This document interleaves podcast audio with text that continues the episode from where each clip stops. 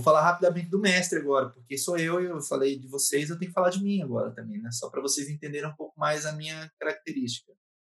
Aí eu vou passar bem rápido o mestre. E o mestre é mais simples mesmo. Então, dois textos, ó, diferente já, né? Dos outros eu trouxe um, para esse eu trouxe dois.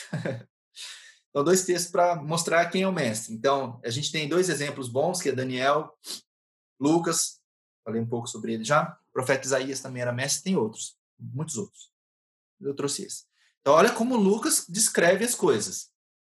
Lucas 3, 1 e 2. No 15 ano do reinado de Tibério César, sendo Pôncio Pilatos governador da Judéia, Herodes, tetrarca da Galiléia, seu irmão Filipe, tetrarca da região da Itureia e Traconites, e Lisânias, tetrarca de Abilene, sendo sumos sacerdotes, Anás e Caifás, a palavra de Deus veio a João, filho de Zacarias, no deserto. Olha a quantidade Nossa, de detalhe. detalhe.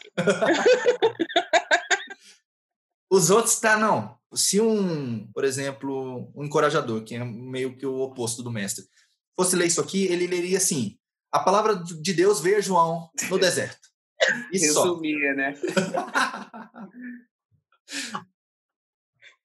mestre não. Outro texto, para vocês verem. Daniel agora. Daniel 9, 1 e 2 no primeiro ano do reinado de Dario, filho de Assuero, da linhagem dos Medos, que foi constituído rei sobre os caldeus, no primeiro ano do seu reinado, eu, Daniel, entendi pelos livros e de acordo com o que o Senhor havia falado ao profeta Jeremias, a desolação de Jerusalém iria durar 70 anos. Então, a quantidade de detalhe que ele dá para confirmar a verdade. Ele está falando uma coisa que ele entendeu. Eu entendi isso. Isso é verdade. Mas eu preciso justificar. Isso é verdade por causa disso, disso, disso, disso. Ele dá todos os detalhes. E esses registros que os mestres fizeram nas escrituras é muito importante, porque através desses registros é que é possível hoje validar o que está escrito na Bíblia. Porque aqui a gente tem período histórico, aí você vai na arqueologia e você procura na arqueologia coisas dessa época, você consegue ver realmente. Por exemplo, a confirmação do que Lucas falou ali é muito importante, porque quando você estuda a história do Império Romano, você vai ver que realmente naquela época onde Jesus Vamos pensar que Jesus é teórico, tá? Só para vocês entenderem o que, eu, o que eu vou explicar. Vamos, vamos fazer uma investigação se Jesus existiu mesmo. Uma das formas para a gente saber se Jesus realmente existiu é se os relatos que foram feitos sobre ele batem com a história. Agora, se Lucas não tivesse feito esse registro aqui, talvez alguém pudesse dizer assim: não, cara, Jesus existiu 100 anos antes do que a gente está imaginando, ou 200 anos depois do que a gente está imaginando, porque a gente não tem uma referência histórica da época onde isso aconteceu. Mas Lucas fez o registro. Aí você vai estudar o Império Romano, você vai ver que realmente existia um, um cara chamado Tibério César, um imperador, e que era Pôncio Pilatos, o governador da Judéia, e tudo mais, todos esses detalhes. Aí você vai na arqueologia e na história, você consegue ver realmente foi essa época. Então, se Jesus existiu nessa época, está certo. Então, o mestre é muito importante, porque através do que o mestre escreveu, você consegue ter a confirmação do que é o que está escrito. Esse texto aqui de Daniel, também, quando você vai estudar arqueologia antiga, da história antiga, você vai ver que realmente existia um imperador chamado Dario. Foi o Império dos Persas. E que foi realmente nessa época que Daniel citou os fatos. Porque você tem é, resquícios arqueológicos dessa época e você consegue vincular uma coisa na outra. Então, é muito importante o mestre. Aí você vê o tanto que eu expliquei sobre o mestre para explicar esses dois textos. E é assim que nós somos. ah, aí vou falar rapidamente as características. Tá? Isso é bom. Por que, que eu estou mostrando o mestre aqui? Porque ele é um pouco diferente do que é o, a característica principal de vocês, para vocês aprenderem, primeiro, a valorizar essas pessoas. Eu estou tentando me vender aqui agora. Mas também para vocês entenderem essas pessoas, porque como o mestre ele é mais lento e vocês, por serem mais encorajadores, mais misericordiosos, vocês são mais rápidos em, em, em agir, não, não em necessariamente mudar de opinião. Talvez mude de opinião mais rápido, talvez não. O encorajador muda de opinião rápido, o misericordioso não, porque ele fica preso na emoção mas eles, vocês não precisam fazer tanta análise sobre as coisas para decidir se isso é certo ou errado. Não, estou sentindo que é certo, e é certo. Ou, não, é certo e é certo, encorajador, né? O mestre não, ele é certo, mas por que é certo? E aí vocês, vocês vão começar a ver isso nas pessoas e vocês vão entender elas melhor. Então, você, vocês, em vez de criticar, pô, esse cara ah, é muito teórico, vocês vão entender essa pessoa e vocês vão ajudar ela a talvez ser um pouco mais rápido, ou até para aprender um pouco com elas também, e ser um pouco mais tolerante, sabe? Por isso que eu estou mostrando um pouco do mestre aqui. E, eventualmente, a gente fala dos outros dons também. Vamos lá, rapidamente agora. Mestre, precisa validar a verdade por si mesmo, ele não vai ficar dependendo de outras fontes, ele mesmo vai querer pesquisar. Isso está no centro de quem ele é, ele ama o conhecimento, não recebe novas coisas imediatamente, como eu falei, olha para as coisas de diferentes ângulos, quer detalhes em primeira mão, valoriza a precisão no compartilhamento de detalhes, eu fiz isso agora, né? Às vezes exagera nos detalhes, fiz isso agora de novo também. Processo e toma decisões lentamente pode retardar as pessoas impulsivas que tiram conclusões precipitadas. Isso pode ser bom, porque o mestre ele põe um pouco de freio na, na impulsividade de um encorajador, por exemplo, que quer fazer, ah, vamos fazer. O mestre, não, calma, cara, vamos ver primeiro, vamos avaliar primeiro, vamos planejar primeiro. É uma pessoa muito segura emocionalmente, às vezes o seu dom é confundido com o dom do misericordioso, não porque sofre, mas porque ele é estável. Digamos assim, ele não muda a emoção dele com tanta facilidade. O misericordioso é assim também. A diferença é que o mestre tende a ser guiado por sua cabeça e o misericordioso tende a ser guiado pelo coração. Tem um profundo compromisso com família e tradição. É visto como uma pessoa que inspira segurança porque é paciente com aqueles que estão em pecado ele está disposto a expor toda a situação e permitir que a outra pessoa escolha por si só. Ela mesma vai escolher. Ele não vai forçar a outra pessoa a escolher. Ele não vai influenciar a outra pessoa, diferente do encorajador. Ele vai tentar movimentar o cara. Cara, é essa direção você tem que ir nessa. O, o mestre ele vai mostrar o caminho. Você tem essa opção e você tem essa. Você faz o que você quiser. Resiste ao uso de histórias e ilustrações pessoais ao falar ou pregar. Prefere lidar com a doutrina pura, de maneira teológica. Ama o grego e o hebraico tende a não querer iniciar um processo até que possa ver o final do processo, então ele vai planejar muito antes. Pode ser imobilizado por medo ou risco. Isso pode impedi-lo de obedecer a Deus, porque ele não tem certeza se é isso que Deus quer mesmo, vai querer pesquisar muito, vai querer entender muito e não age. Tende a ser o último a falar em grupo, vai ouvir, observar, vendo as coisas de todos os ângulos, então, resume tudo. Não rejeita novas ideias imediatamente, mas também não avança tão rapidamente quanto os visionários acham que deveria tende a não tomar a iniciativa de confrontar o que está errado, pode ser tolerante com o pecado, prefere formas antigas, estabelecidas e validadas, preserva a história, Lucas fez isso muito bem, procura mais validação, procura mais credenciais para testar a sua competência, isso tem a ver com títulos, então é o cara que tem, ele se sente bem por ter um título, ah, eu sou mestre nisso, pós-graduado nisso, o mestre gosta dessas coisas, tá? Tende a alimentar mais a mente do que o espírito, isso é um problema vai estudar muito, não vai orar tanto, talvez. Pode-se perceber a sequidão à medida que ele expõe a verdade com detalhes complexos. Então, às vezes, as pessoas não recebem de Deus porque ele está indo muito, muito, muito detalhado. Tem a responsabilidade seletiva, pode ser extremamente responsável e confiado em uma área, mas não apresenta o mesmo comportamento em outras áreas. Escolhe uma área para ser bom e só aquilo que ele é bom. Não está disposto a impor responsabilidade aos outros. Aquela história de você decide o que você quiser não é facilmente desviado da verdade. Ele acredita muito naquilo, é difícil de você mexer ele para outro lugar. Ele pode manter os dons mais impossíveis sob controle, serve como âncora. Então, o misericordioso e o encorajador, ele, ele pode ser, de certa forma, balanceado pelo mestre, que é verificar a verdade com sua sabedoria cultural, natural, não a sabedoria espiritual, digamos assim. Pode lutar com orgulho intelectual, então isso é um problema cara, por saber muito, ele pode se orgulhar disso, pode ter dificuldade com as emoções por causa do desejo de racionalizar, explicar e sistematizar como sente. Então, não é a pessoa que se expõe muito emocionalmente. E depende fortemente do conhecimento. Pensa que o conhecimento é um caminho interior. E se tem conhecimento, tem intimidade. Pensa que quanto mais sabe sobre Deus, mais perto está de Deus. Isso não necessariamente é ruim, mas pode ser, porque às vezes Deus ele vai agir de forma que a razão não entende, a gente sabe disso. Mas o mestre vai tentar racionalizar de alguma forma. Veja que até a gente lendo as características do mestre é, é tudo mais detalhado. Apesar de ser simples, é muito detalhe, né? tem muita informação sobre o mestre. Para finalizar, textos, né? Aí eu trouxe muitas coisas que Lucas escreveu. Então, que é validar a verdade. Aí tem Lucas 1, de 1 a 4, que é quando ele começa o livro dele, o Evangelho, ele está justificando por que, que ele escreveu. Aí ele diz assim: ó, visto que muitos já empreenderam em uma narração coordenada dos fatos que entre nós se realizaram, Lucas ele foi é, testemunho ocular de tudo que aconteceu com Jesus. Conforme nos transmitiram, os que desde o princípio foram deles testemunhas oculares e ministros da palavra, igualmente a mim pareceu bem, depois de cuidadosa investigação de tudo desde a sua origem, dar-lhe por escrito, excelentíssimo Teófilo, é para quem ele escreveu o, o Evangelho, uma exposição em ordem para que você tenha plena certeza das verdades em que foi instruído. Então, Teófilo era uma pessoa, não se sabe exatamente quem que ele era, era uma pessoa importante, talvez um centurião ou mais dentro do Império Romano, que aparentemente tinha se convertido para a fé cristã, mas queria mais informação. E aí meio que contratou, digamos assim, Lucas para pesquisar. Então, Lucas ele entrevistou um monte de gente, ele falou com um monte de gente, ele falou com as pessoas, né, as testemunhas oculares e os ministros da palavra, que eram os apóstolos, ele conversou muito com essas pessoas para poder expor os fatos em ordem cronológica, tudo bonitinho, blá blá blá. Então, Lucas 1 diz isso. Tem prazer em pesquisar. E aí, Lucas escrevendo de novo para Teófilo em Atos, porque quem escreveu Atos foi Lucas, não foi Paulo. Às vezes o pessoal acha que foi Paulo que escreveu o livro de Atos. Não foi, já falei, né?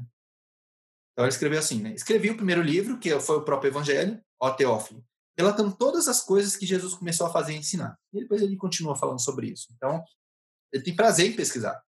É, é leal seu mentor. E aí é Paulo dizendo para Timóteo que somente Lucas estava com ele quando ele estava no, no momento da prisão dele. Todos os outros que andavam com Paulo já tinham se dispersado, mas Lucas ainda estava com ele. É, Lucas, quando você lê o, o, livro de Atos, você vai ver que sempre os relatos são feitos no plural. Nós estávamos, nós fizemos, nós viajamos. Por quê? Porque Lucas estava junto. Lucas ele viajou com Paulo, fez todas as viagens com Paulo, ele foi um, um discípulo também de Paulo, de certa forma, e ele foi registrando tudo. E aí ele pode ser excessivamente técnico, eu já falei sobre isso, né? Vocês e aqui esse é Jesus advertindo contra isso, tá? Falando para os mestres da lei. Vocês examinam as escrituras porque julgam nelas ter a vida eterna, e são elas mesmas que testificam de mim. Contudo, vocês não querem vir a mim para ter vida. A gente tem que tomar cuidado com esse verso aqui, essa primeira linha. Você lê esse texto aqui achando que é bom, que Jesus estava falando uma coisa boa. Não, Jesus estava criticando os mestres da lei porque eles estavam querendo achar vida só na escritura. Mas Jesus, que era a própria vida, estava do lado dele, eles não queriam. Eu já falei sobre isso, os dons se complementam e se atraem. Aí, como exemplo, você tem Pedro, que era profeta, que é aquele cara que falava, na verdade, na cara. Por exemplo, Ananias e Safira, não sei se vocês lembram desse, dessa passagem. Que estava todo mundo dando dízimos, fazendo oferta, não sei o quê, e as pessoas vendendo tudo. Ananias e Safira venderam uma propriedade que era muito valiosa, e eles mentiram, dizendo que estavam ofertando tudo. E aí Pedro já joga na cara: vocês estão enganando quem? Vocês estão querendo enganar o espírito? Por causa disso vocês vão morrer. Uf, morreram. Primeiro Ananias, é. depois Safira. Esse é o profeta. É pau, palavra na cara e vai. E o misericordioso é João, que tem todo esse contexto que a gente já leu, né? E você vai ver sempre, sempre, sempre. Pedro e João estavam juntos. Tudo, tudo, tudo. Quer ver um exemplo? No, no, no livro de Atos, capítulo dois, três, cinco, não lembro. No comecinho. Que tem aquele paralítico na Porta Formosa, Pedro e João estavam juntos. Eles andavam juntos sempre, o profeta e o misericordioso, para se balancearem, digamos assim. Isso é, é, muito legal de ver isso na Bíblia.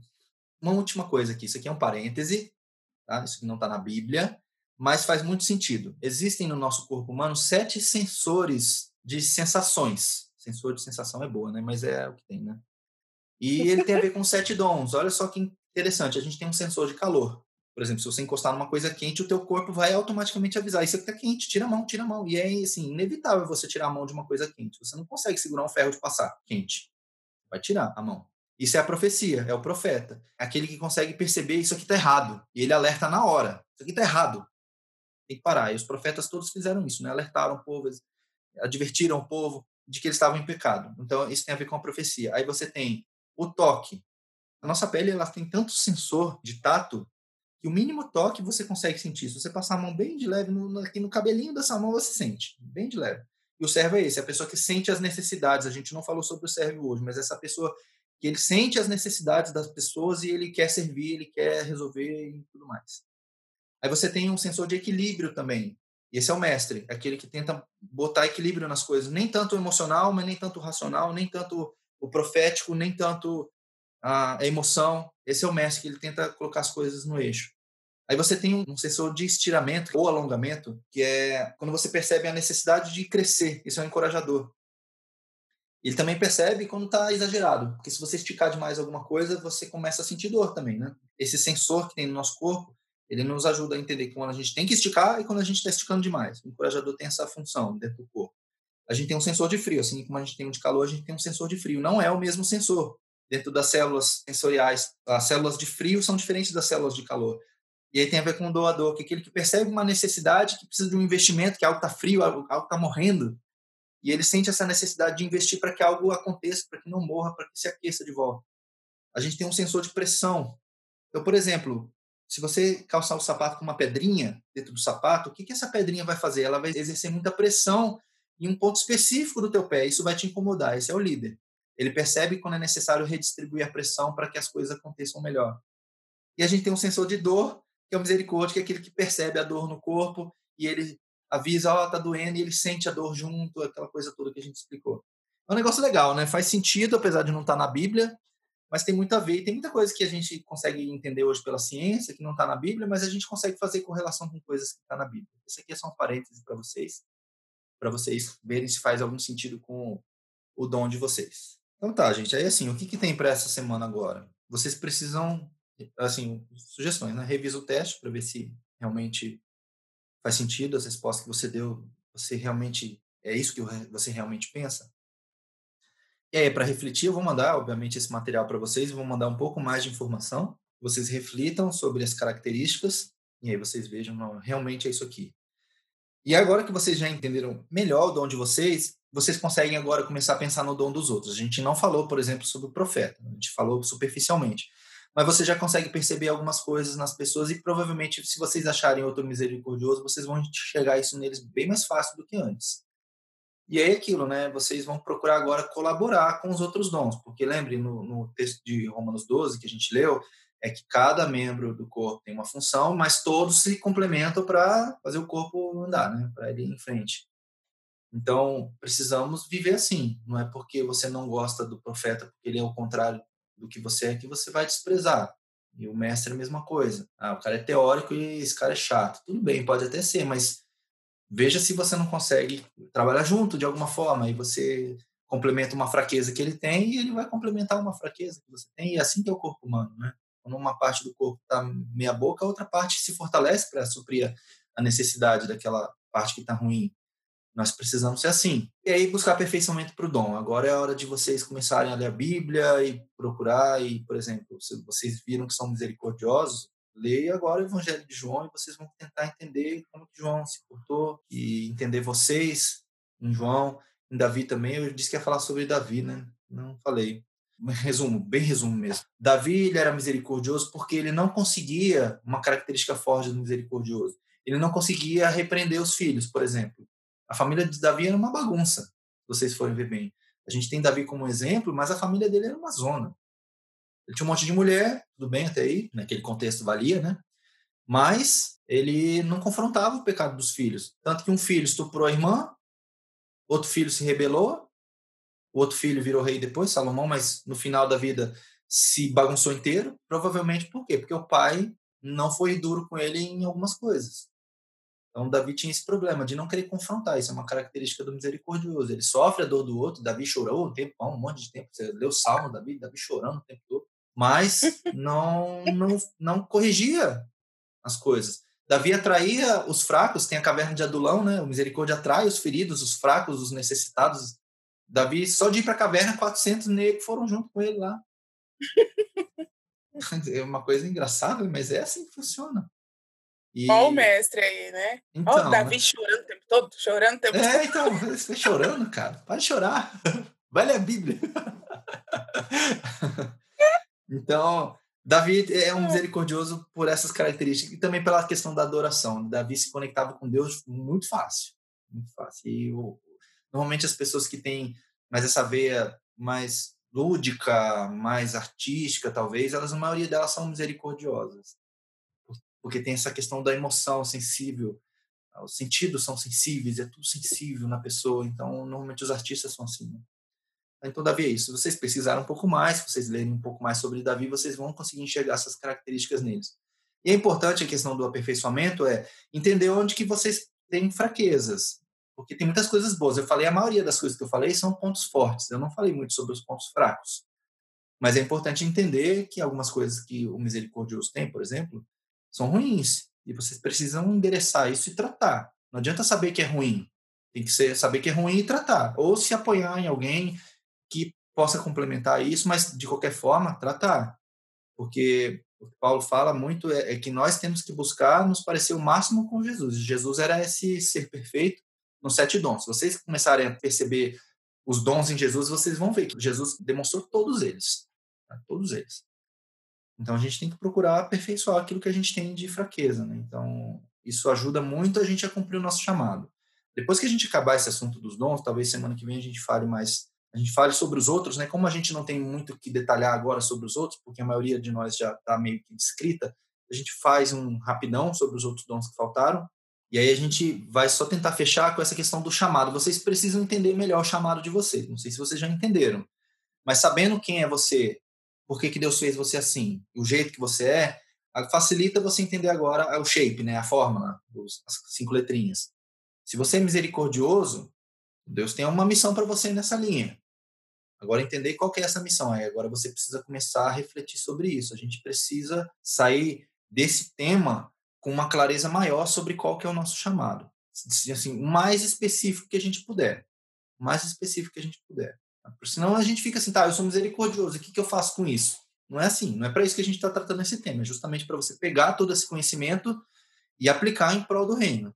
E aí, óbvio, né? Deus vai te mostrar. Se você orar, Deus vai te mostrar. Se você orar, se você buscar, Deus vai te mostrar. Jejum, ora, faz o que você tem que fazer.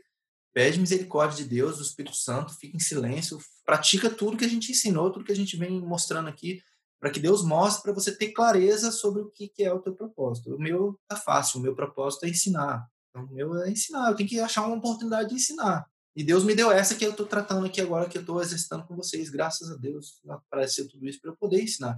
Porque eu tentei ensinar de várias outras formas. E assim, fazia, mas sabe como, puxa, parece que não é isso aqui. Né? Deus foi direcionando, mas assim, porque eu fiquei insistindo. Eu falei na semana passada, a melhor forma de você descobrir o seu chamado é trabalhando.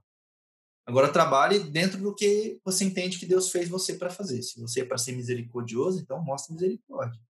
Está escrito lá em Romanos 12, né?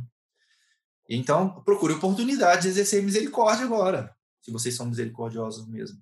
Onde? Dentro da igreja? Fora da igreja? Sei lá. Porque a gente, às vezes, tem a, a tendência a achar que o nosso propósito é só dentro da igreja, e não é.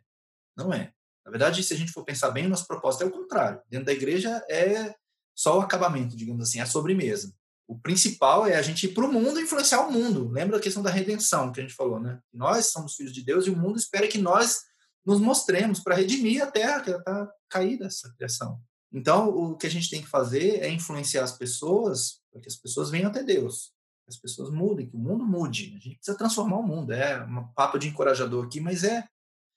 A gente precisa. Então, o nosso dom não pode ficar só dentro da igreja, é a minha visão, pessoal. Tá? A gente tem que exercitar. Não despreze o dom que é em ti, né? Não despreze o dom que é em ti. Não, assim, depois Paulo fala, isso é o primeiro Timóteo, isso que vocês estão. Em segundo Timóteo é reaqueça o dom, porque Timóteo tinha meio que deixado aquele negócio ficar morno e tal. Reaqueça, a gente tem que viver, a gente tem que exercitar, a gente tem que praticar. E isso é difícil, mas a gente só consegue fazer e chegar onde a gente tem que realmente chegar praticando. Lembra que eu falei na semana passada também, Deus não vai mostrar muito além do que a gente consegue ver hoje, para a gente também não meter a mão pelos pés. Então eu vejo na minha própria vida, assim, as minhas oportunidades. Quando eu entendi que era isso, isso há dois anos atrás, mais ou menos, eu comecei a procurar oportunidades. Aí eu escrever um livro sobre teoria musical, eu gravei as aulas sobre teoria musical, tentei dar aula sobre teoria musical, e aí eu comecei a tentar procurar oportunidades de ensinar, e aí Deus me deu uma oportunidade de ensinar para os jovens, e aí as coisas foram indo, e as coisas agora estão meio que caminhando, sabe? Foi acontecendo, não foi rápido. E eu sofri, porque, por exemplo, só. Desculpa, eu vou gastar só mais um minutinho de você, só para contar essa experiência. Quando eu entendi que o meu dom era, era ensino, precisava ensinar alguma coisa, eu, eu fui primeiro no que era mais fácil para me ensinar. Para eu ensinar era mais fácil ensinar música. Tá errado? Não, não tá errado. Tem um chamado para isso também. Toco, ensino, sempre. Então fui no que era mais fácil. Mas eu fiz todo o esforço para ensinar sobre música e gravei aula e fiz um, escrevi um livro de cento e tantas páginas, duzentas páginas. Foi tudo muito fácil, foi rápido. Isso para mim foi uma confirmação, porque eu escrevi um livro em um mês. Estou falando isso para me gabar, tá? É só para vocês entenderem que quando você opera dentro do teu chamado, as coisas vêm assim, ó, vum, fácil. Foi muito, assim, fluido. Fui escrevendo, escrevendo, escrevendo, escrevendo. Eu, eu dei o livro para algumas pessoas lerem, as pessoas, cara, tá muito bom, não sei o quê. Eu falei, beleza. Eu publiquei o livro, eu registrei o livro, tem direito autoral do livro, eu fiz tudo em cima do livro. Falei, bom, agora eu preciso dar um jeito desse livro aparecer em algum lugar. Cara, eu esforcei, me esforcei, eu procurei, não deu certo. O livro tá lá ainda, quem quiser, de graça. Dá de graça, as pessoas não queriam o livro. Aí eu falei, senhor, o que, que eu tô fazendo? Porque é isso que eu tenho que fazer, eu tenho que ensinar, e eu sei ensinar isso. E, assim, silêncio de Deus, sabe? E a gente às vezes fica naquele dilema, né? E eu, por um tempo, eu meio que deixei o dom esfriar, digamos. Ah, não pode. Tá errado, tem alguma coisa errada, tem alguma coisa errada. Mas continuei estudando, continuei fazendo a faculdade de teologia, continuei lendo a Bíblia, continuei estudando, estudando. Isso foi muito bom para o meu crescimento pessoal. Mas o meu anseio era sempre de ensinar, porque é para isso que eu sirvo, eu preciso ensinar. E foi, foi, foi, foi, foi, e apareceu a oportunidade de dar aula para o jovem. E eu tentei, não, peraí, eu não vou dar a mesma aula que eu sempre ouvi, eu vou dar uma aula diferente. E aí a gente começou a dar aula para os jovens, mas a verdade é que, e vocês talvez concordem comigo, talvez não, que muitos jovens não estão interessados em aprender muita coisa da Bíblia. Muitos não. Alguns sim, mas na minha percepção, muitos estão mais preocupados com a própria vida. E eu acho isso natural. Estão preocupados com carreira, com relacionamento. Não preocupado muito com. Eu preciso entender a Bíblia. Está preocupado em saber o básico ali e seguir em frente. Então, para um jovem, talvez faça mais sentido um encorajador na vida de um jovem, misericordioso. Um mestre, nem tanto. Para alguns, sim, mas para muitos, não. E eu fiquei frustrado também por causa disso, porque você dava uma aula e você não via reflexo na vida das pessoas. E o que o mestre quer ver é as pessoas crescendo através do ensino. E eu não estava percebendo isso. E esse ano, quando a gente começou a fazer esse projeto que a gente está fazendo agora, assim, a gente começa a ver o impacto na vida das pessoas e isso para mim foi a salvação sabe? Porque eu vi, puxa vida, finalmente eu estou conseguindo fazer diferença. Que seja para essas cinco pessoas que estão aqui, mas para mim já fez diferença, porque o, o, pouco do encorajador que tem em mim, vê que esses cinco podem virar 50, ou 500, ou 5 mil, ou 5 milhões, eu não sei, sabe? Porque aí o dom de vocês talvez aflore pelo ensino, pelo, pela parte da Bíblia que vocês estão aprendendo, por todo esse conteúdo que a gente está trazendo, e vocês alcancem multidões, eu não sei. Mas eu, eu acredito que isso pode acontecer. Então eu fico muito feliz de estar podendo participar disso e eu acredito que Deus vai mandar outras pessoas ainda que também vão de alguma forma ser beneficiadas pelo pelo meu dom, tá? Então, da mesma forma vocês, mas vocês precisam querer exercitar o dom de vocês. Se vocês não quiserem exercitar o dom de vocês, vai ficar lá. Deus deu, você não usou, paciência. Depois você presta conta para Deus. O profeta falando aqui agora, né? Uhum. Prometeu. Vai pro inferno, vai. É. é, é isso aí, gente. Desculpa tomar o tempo de vocês, mas vocês me deram, então eu, eu, usei, tá? Deus abençoe vocês essa semana. Se quiserem falar comigo depois, fiquem à vontade, tá bom? Eu vou mandar esse material para vocês vou mandar um pouco mais de material. Deixa eu só formatar ele para ficar bonitinho e aí eu mando para vocês, tá bom? Até mais, Deus abençoe.